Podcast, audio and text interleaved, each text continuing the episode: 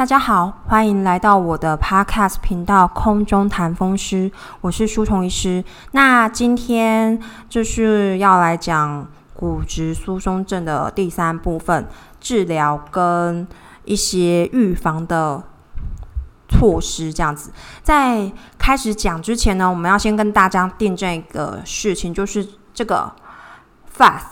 FRAS 这个骨折风险评估因子啊，它上面有一个，它上面有一下说是饮酒嘛，那饮酒三单位以上，它这个单位呢，呃，书虫医师上一集讲错了，那我们也在这个呃第二集的部分呢，下面就有做文字的订正，那现在是做一个 Podcast 的声音版的订正，这样子。呃，一个单位的话呢，我们是算说纯酒精的量八到十克左右，所以一个单位呢，我们简单来算，大概就是三百 CC 的啤酒，因为你三百 CC，然后乘以大概啤酒百呃酒精浓度百分之五左右，那它一杯这样子一杯就是十五克左右了，这样子算是一个单位。好，那每日饮酒要三个单位以上，所以其实好像比想象中的容易吼，就是喝啤酒喝喝三杯三百 CC，好像不是一件不是一件很难事，但是重点是要在每日啦，几乎每天都喝。好，那这是对于上一集开始做一个订正。那当然，书虫医师不敢说自己讲的完全数字，有时候会完全正确，因为这个数字就是有时候。跟着时间的，呃，时间的增递啊，它有时候数字会改变，但是只要我知道错了，我就一定会改，不管在什么地方订正。然后文字的话呢，如果说哪一集错的话，文字在文字简介部分会马上的订正，然后下一集的声音版的 Podcast 上面呢，也会做一个声音版的订正，这样子。好，那我们今天要来讲说骨质疏松症的预防、跟非药物的治疗，还有药物的治疗。那骨质疏松症为什么要预防跟治疗呢？我们讲过了很多次，其实就是要预防骨折。那预防骨折呢，我们第一个方面呢，就是说，好，我们预防的措施有几点。第一个，不要得到骨质疏松症，就不会。就比较不会造成低创伤性的骨折嘛。那如果说不要得到骨质疏松症，要预防的话，在我们年轻的时候，就是还不到容易好发这个骨质疏松症的时候呢。哦，我们第一集有讲过，说我们骨质量的巅峰值其实是在三十岁到三十五岁左右。所以，如果在三十岁到三十五岁之前的人呢，要预防骨质疏松症，要怎么预防呢？就是应该要提高说这个最高峰的骨质的量，那减少骨头的流失。那这要怎么做到呢？哦，好，三十五岁。呃，三十岁到三十五岁之前呢，如果要提高巅峰骨量、减少骨流失的话，就有几个几个部分我们可以来做。第一个的话呢，就是运动，运动跟改善饮食，这个有助于提高我们骨质的巅峰量。然后呢，呃。有运动的习惯的话呢，跟没有运动习惯的人来比的话呢，它的巅峰的骨量绝对是不一样的。再来第二个，运动可以增加肌肉的量。那预防这个增加肌肉的量呢，其实就是预防肌少症。那预防肌少症也有助于预防骨质疏松症。那第二个的话呢，是减少骨头的流失。那减少骨头流失的话呢，就是要来改善我们的日常生活习惯啊，不要抽烟喝酒啊，减少说有含这个，就是减少摄取这些食物可能会让骨头流失的的食物。那目前比较知道的话，就是咖啡跟茶类，可能要适可能要适量的摄取，不要喝超过太多。那再来的话呢，饮食方面除了不要吃这些含有咖啡因的、喝咖啡因的食物，呃，喝含有咖啡因的饮品啊，那还有什么可以帮助的？我们提高这个巅峰的骨量，然后减少骨头流失呢？还有就是增加钙跟维生素 D 三的摄取量。那增加钙跟维生素 D 三的摄取量呢，其实就是从饮食方面来。促进骨头的这个生成。因为骨头生成维生素 D 三跟钙就是很重要很重要的一个部分。那如果说有了维生素 D 三跟钙的话呢，还要从饮食方面增加钙跟维产维生素 D 三的摄取量之外呢，还可以适当的晒太阳，然后呢，这也有助于骨头的生成跟平衡。那为什么呢？其实因为因为就是光对于维生素 D 三的这个生成量是一个非常非常重要的因素。那我们要怎么晒太阳呢？呃，因为现在就是天气很热，太阳很大，所以当然书虫医师也不会说哇，你一定要在在中午十二点，或者是中午十呃早上十点到下午两点这种太阳正大的时候去晒太阳。没有这样子容易晒伤跟中暑，所以呢，当然不建议这样的这样的晒太阳方式。那我们是建议说，在太阳刚出来的时候，比如说早上大概五六点、六七点的时候呢，太阳还不会非常刺眼的时候，或者是傍晚太阳快要下山的时候，在这个诶，你接受。太阳光照射大约是十五分钟以内，皮肤不会有刺痛感的时候，那我们去做一个十分钟到十五分钟的晒太阳日照的一个活动，那对这个骨质的生成啊、骨头的平衡啊，那维生素 D 三的话也会有所帮助。当然，在这两段晒太阳的时间是不能擦防晒的。因为你擦了防晒之后，就把太阳光给挡掉了，就没有用了。好，那如果说是已经过了三十岁到三十五岁的人的话呢，其实一样要做到刚刚这件事情，要持续的运动。那运动的话呢，有一些运动的内容可能会跟着改变。那饮食方面的话，就没有太大变化，一样要就是减少，一样要戒烟戒酒，然后减少。这个含咖啡因的这个饮食啦，然后增加钙跟维生素 D 三的摄取。那运动方面呢，就是如果年轻的时候，三十岁到三十五岁之前，可以做一些比较激烈的重训，然后呢，肌力增强的运动。那如果过了三十，过了三十岁到三十五岁以后，其实现在这个年龄，我觉得不是非常好的一个切点，因为。三十岁到三十五岁以后，还是有人就是体能状况很好，所以是自己的体能状况来讲的话，如果你体能还是很好，那其实可以继续做这个重训、肌力训练的这个运动。那如果说是已经年纪稍微稍有年纪，五六十岁，比较没有办法做这个重训这个运动的话呢，那就是要有一些轻度的肌力训练跟。平衡训练，改善我们的体能，然后维持维持骨量的的一个量，然后减少它的这个流失。好，那所以呢，简单来讲的话呢，不管是什么年纪，要预防骨质疏松症，第一个一定要运动。那第二个的话呢，要改善你的日常生活；第三个要增加钙、维生素 D 三这个摄取量，然后呢要照太阳。再来的话，如果已经有骨质疏松症的话，有一个呃得了骨质疏松症的话，我们的重点其实是要预防骨折。所以已经得了骨质疏松症的话，我们就要加进一个重点是预防跌倒。那预防跌倒的话呢，有几个办法。第一个的话呢，就是先评估环境。环境的话呢，诶，现在有一些，我记得是可以申请道宅评估，然后评估说家里面对于容易跌倒的老人家，适合适合要再装设什么无障碍啊，或者是防跌倒的措施。这个是可以请专业的。人专业的人来评估的，所以呢，也不会说网络上 Google 一下就可以有。呃，六都的这个每个台湾的各个县市的这个提供的这个服务可能不太一样，但是呢，都有提供说道宅评估说，呃，家里面防跌倒措施的这个专业评估。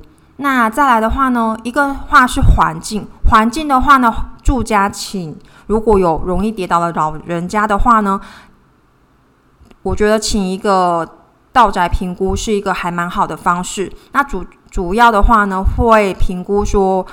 诶，这个地板有没有平啊？会不会发呃有没有防滑？那哪里是不是应该要装扶手？那一些建材是不是应该要改变？那还有一些照明的设施。其实说实在话，如果这个道宅评估真的你一项一项跟他去列陈列啊，然后去改善的话，其实真的是要花一笔不小的装潢费用。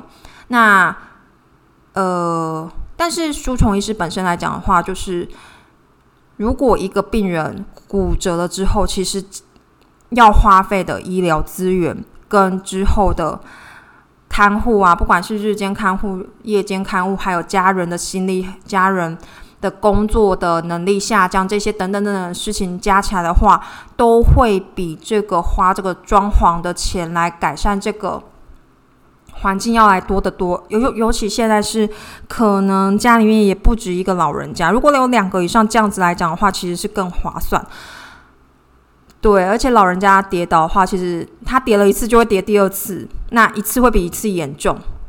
那对啊，这样子会容易会很很容易因为跌倒反复入院啊，所以绝对预防跌倒不是只是买个拐杖让老人家用，哦，这有很多。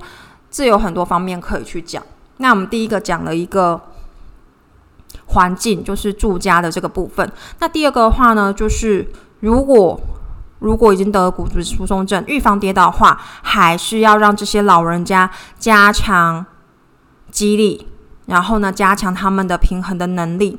那这个其实的话呢，呃，目前来讲的话，我觉得还是可以去。还是可以去参加健身房，然后呢，请教练，然后请教练，那帮这些老人家规划他们适合的课程内容，绝对不是说现在现台湾人说台湾人好像书虫医师不是台湾人一样，我是台湾人，台湾人对于这个运动的概念呢，那老年运动概念其实还是比较不好，那还是没有那么有一个风潮，那。连书虫妈妈、书虫医师的妈妈都是一样，他会说：“我年纪大了，我没有办法做平衡的训练，我没办法走路。”其实这个运动的话呢，你你肌肉是这样，你越不训练的话，它只会越下降，越越变得越差。所以呢，依照这个体能的这个状况啊，去安排适当合适训练的这个课程的话，这个是一个很重要的一件事情。那我觉得，其实你国外北欧的芬兰老人，他们七八十岁也还可以做重训。那他们绝对不是说哇，一天之内就从不能拿东西到可以拿八十公斤的哑铃抬举啊、平举啊等等等举之类的，绝对不是这样。那它是一个渐进式的过程。那这件事情绝对是非常重要。如果老人家如果过了六十五岁之后，他的肌肌耐力跟平衡能力可以维持一定的话，他当然是比较不容易跌倒的。那再来第三点的话，就是诶，过了六十五岁到六十五岁等之后，视力方面很容易会有问题，不管是你是老花、白内障、青光眼等等等等之类的。那它这个话呢，当然都会影响说它的对环境的一个评估，所以视力。是一件很重要的事情。那我本来就觉得眼睛非常重要。那如果有问题的话，就要去看，不要说哎，眼睛有问题拖着不去看。哦，这里要讲一个小小的故事。小小的故事是说，这样子会不会这一集讲不完？讲不讲 讲不完骨质疏松症？这边要稍稍微讲一个故事，就是说呢，有一天书虫医师出国参加开会的时候，然后在那个。从机场要到会场的电车上面，就接到来自台湾的家里面的电话。然后呢，书虫医师的妈妈就跟书虫医师说，他左眼突然看不到了。早上睁开眼睛，左眼就突然看不到了。那这个听起来很恐怖。这个如果视力突然有变化的话，其实是以急诊的检查分类来讲，是属于一个二级的程度，它很重要。因为呢，眼睛是一个非常重要的器官，那没有办法说有一些呃议题呀，可以取代它的这个视力这样子。那我听到就非常紧张，然后紧张之后，那时候在国外也不能马上飞回来，因为要飞回来应该也是可以，但是就书虫医师的妈妈说，哎，他觉得不用，你不用飞回来，他那个去看了眼科诊所，眼科诊所就说，嗯，眼压过高，等等等之类的。那你跟我听到眼压过高，只会想说，天哪，你急性青光眼吗？你怎么会这样？好，所以代表说。医师跟普通人一样，都很容易，都很容易，就是受到一个刺激，就很容易胡思乱想，很容易紧张这样子。那后来发现说，后来发现说，其实去检查之后，就是一个很严重的白内障，造成他眼压过高。然后呢，他应该之前就有白内障的这些症状，只是他都不管他，他觉得没关系，他觉得那是老花，那是他觉得那是老了。好，绝对不是这样。视力突然有改变、模糊变化的话，一定要去找眼科医师做检查，好吗？维持，尤其是六十岁、六十五岁以后，老年就是是一个 W 呃世界 WHO 所定义的老年人的老年人口之后呢，一定要非常的重视眼睛，因为它可以防止、预防跌倒。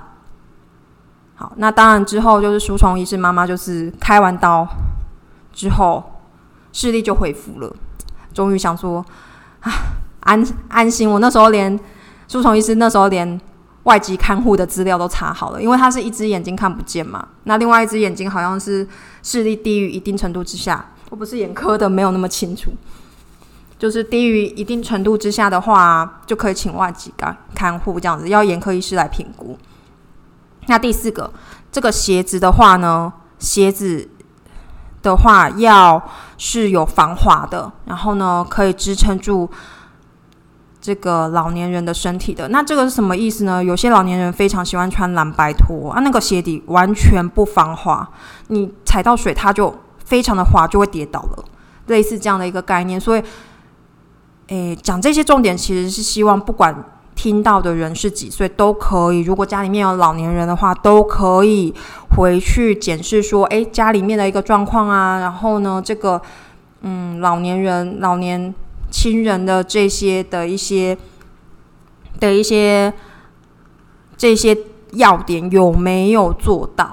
对啊，不管不管你听的听的观众是几岁，这样子。好，那第五个的话呢，就是均衡饮食，均衡饮食。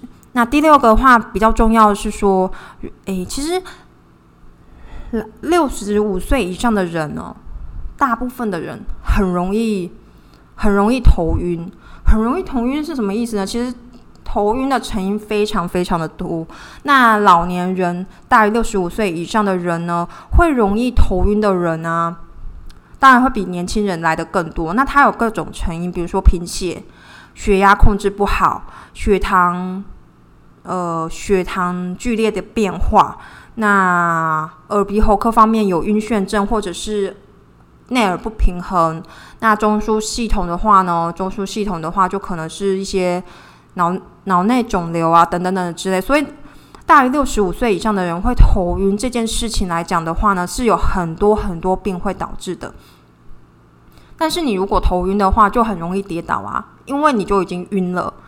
对，所以如果说头晕这件事情呢，不要以为是不要以为是一件小事，其实要认真去看待。说，诶，为什么会头晕？那还是如果有需要药物去改善的话，还是需要用药物去改善这个头晕的过程。要不然晕一晕跌倒，嗯，那那也是很麻烦的一件事情。所以要做这六点评估，这样子。好，那。我们现在来讲这一集的第二部分，非药物治疗的话，吼，非药物治疗的话，其实刚刚预防跟预防跟非药物治疗的这个点的话呢，是差不多的。那我们这次我们这个部分呢，会讲说钙跟维生素 D 三啊，它其实在食物当中的话，高含钙的，诶，好。好，我们先来讲一下说非药物治疗的话，刚刚有讲过一部分呢。那我们这部分要来讲说钙跟维生素 D 三要怎么样去吃，那摄取的量够不够？那钙的话呢，其实现在这个维生素 D 三哦，这个维生素 D 三，讲到维生素 D 三，就是有一点有一点现在还模棱两可的状态。有些人就觉得说啊，维生素 D 三可以改善免疫功能啊，所以你不管量。不管身体的量够不够，就是要补充啊。那也有人觉得不要补充啊。哇，那个医学期刊上就是大大小小的吵的人真的非常的多。那如果吵的人非常的多的话，在书虫医师的概念来觉得话，就觉得维生素 D 三目前没有定论，除非你真的。测起来非常非常的低，我们才需要补充。那如果说是在一个我们实验室的数值的的建议的正常范围值之内呢，我就不觉输虫医师就不觉得说要一定要特别的补充。这样看了维生素 D 三的几个几个医学期刊，这样子前前后后的文章是这样，不管是什么病，目前都没有什么太大的定论。那当然，川普之前，嗯，美国川普总统。在十月初的时候得到了武汉肺炎，那得到武汉肺炎，他的医疗团队也有建议他吃维生素 D 三，那说可以改善免疫功能。不过，这个维生素 D 三可以改善免疫功能的话呢，至少维生素 D 三你适量的摄取对身体是没有害处的。所以我觉得，虽然不一定会改善免疫功能，但是至少适量的适量的摄取哦。是不会对身体有所伤害，所以至少这样子吃是没有事情的。好，那再来的话呢，我们我们为什么要吃钙跟维生素 D 三？如果吃了钙片跟维生素 D 三的话呢，可以让骨折的风险减少百分之十二左右。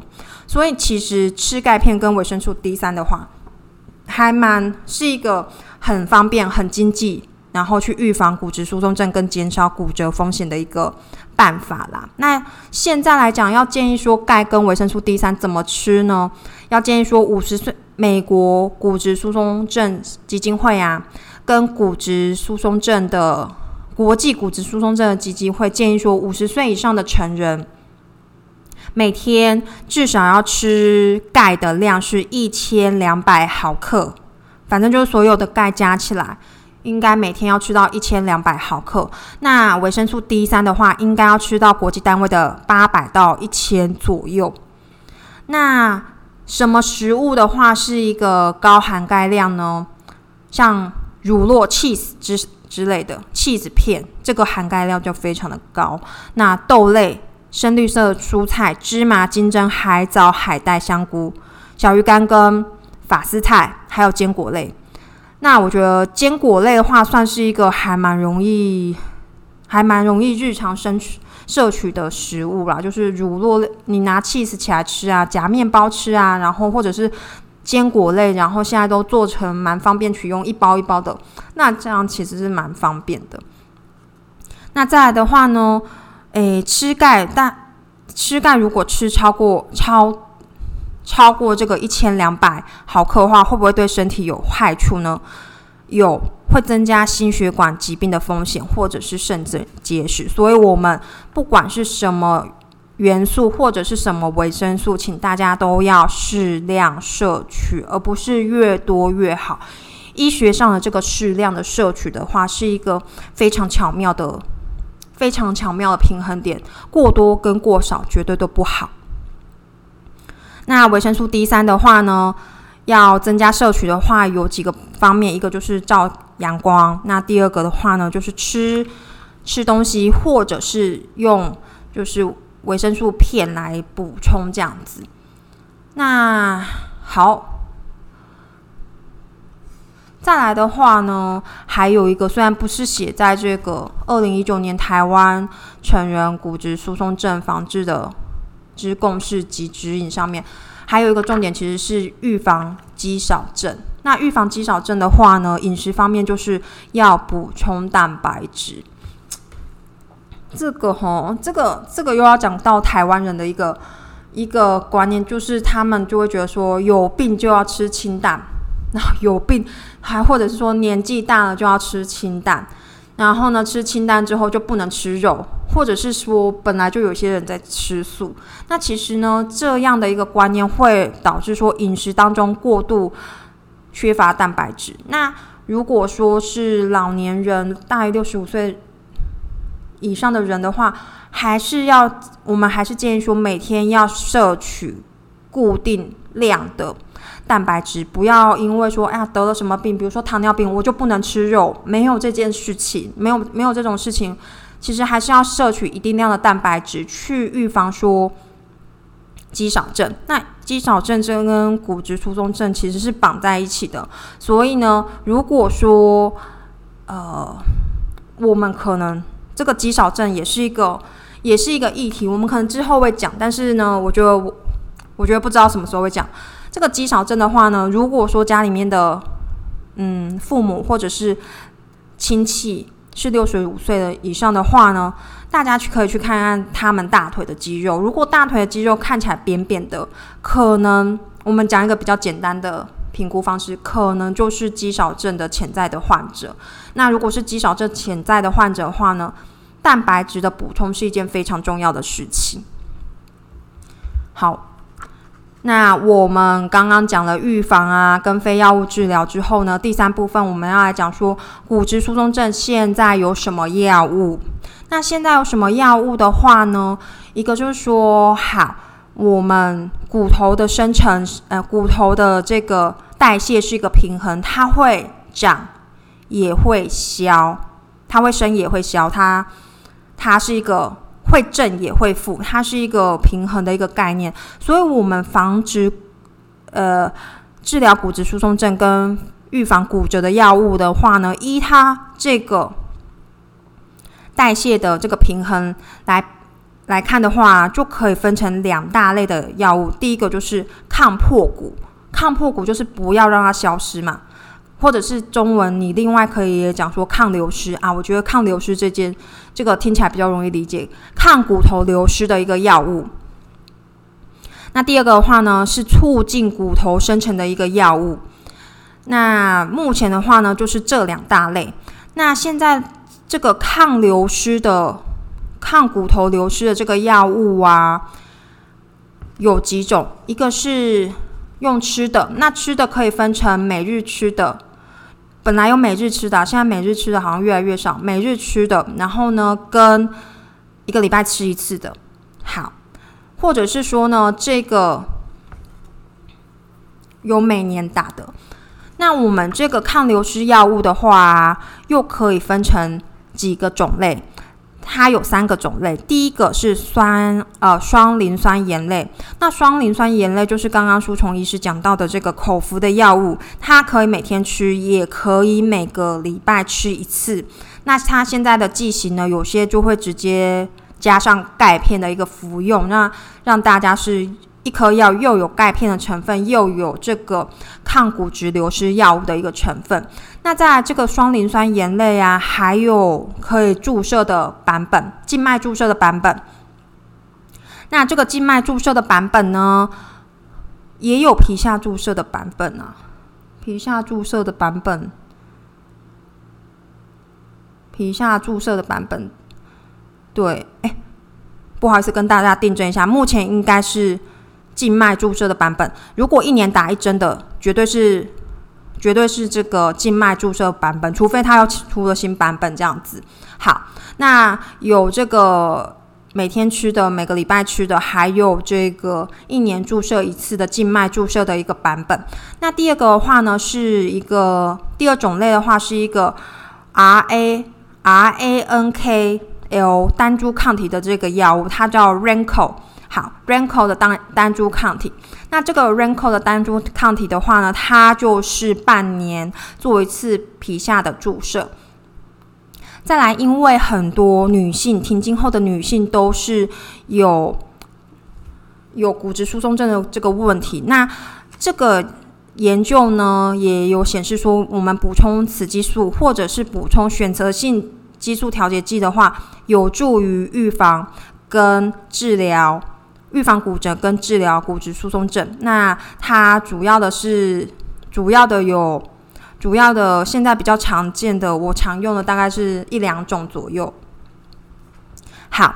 那这个是抗骨质流失的部分。那再来的话呢，还有一个会刺激造骨跟骨头生成的药物。那目前的话，这个是这个就是副甲状腺的副甲状腺的一个刺激素啦。那副甲状腺这个刺激素的话呢，它现在是皮下注射。那皮下注射的话，它是建议每每天都要注射这样子。那这个副甲状腺素的刺，哎，应该不叫，哎，我们订正一下，副应该是叫副甲状腺的类似物，类似物，它不是刺激物，它是类似物，就是它是很像副甲状腺素的一个药物。那它是每天要皮下注射。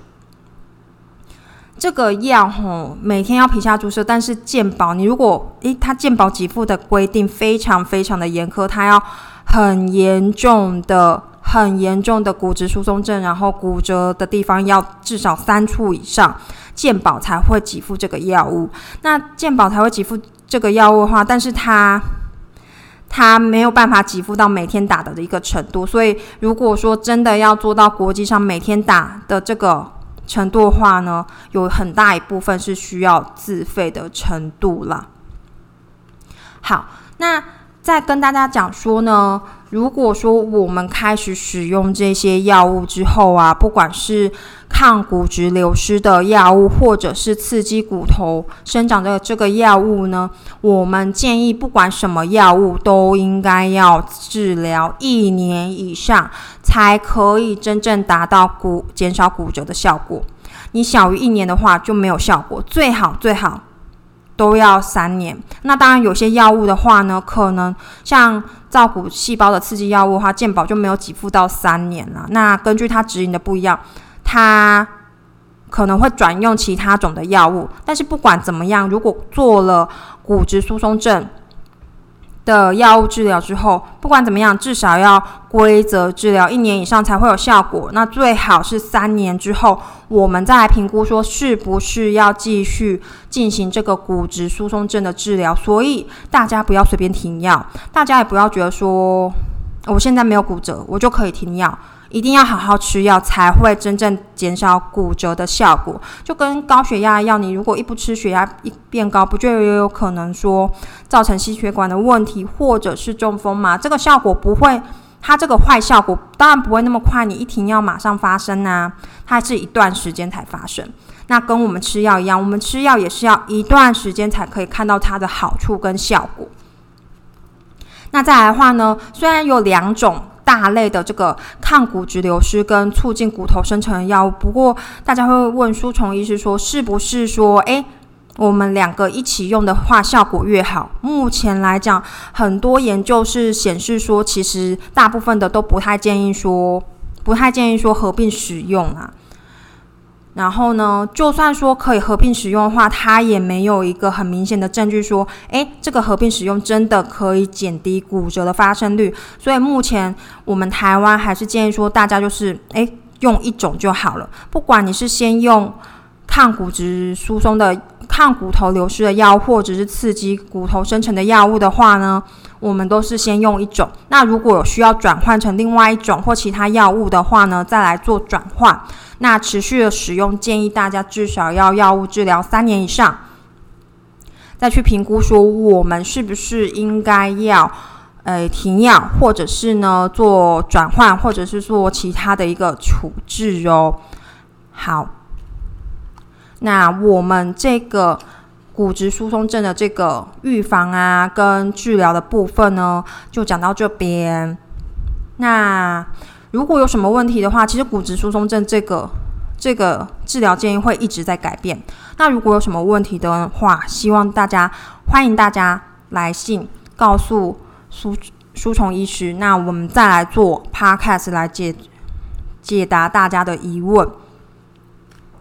好，我是舒虫医师，我们今天的 podcast 就在这边。那下一集要做什么呢？不太知道哎，做做就看看吧。好，大家拜拜。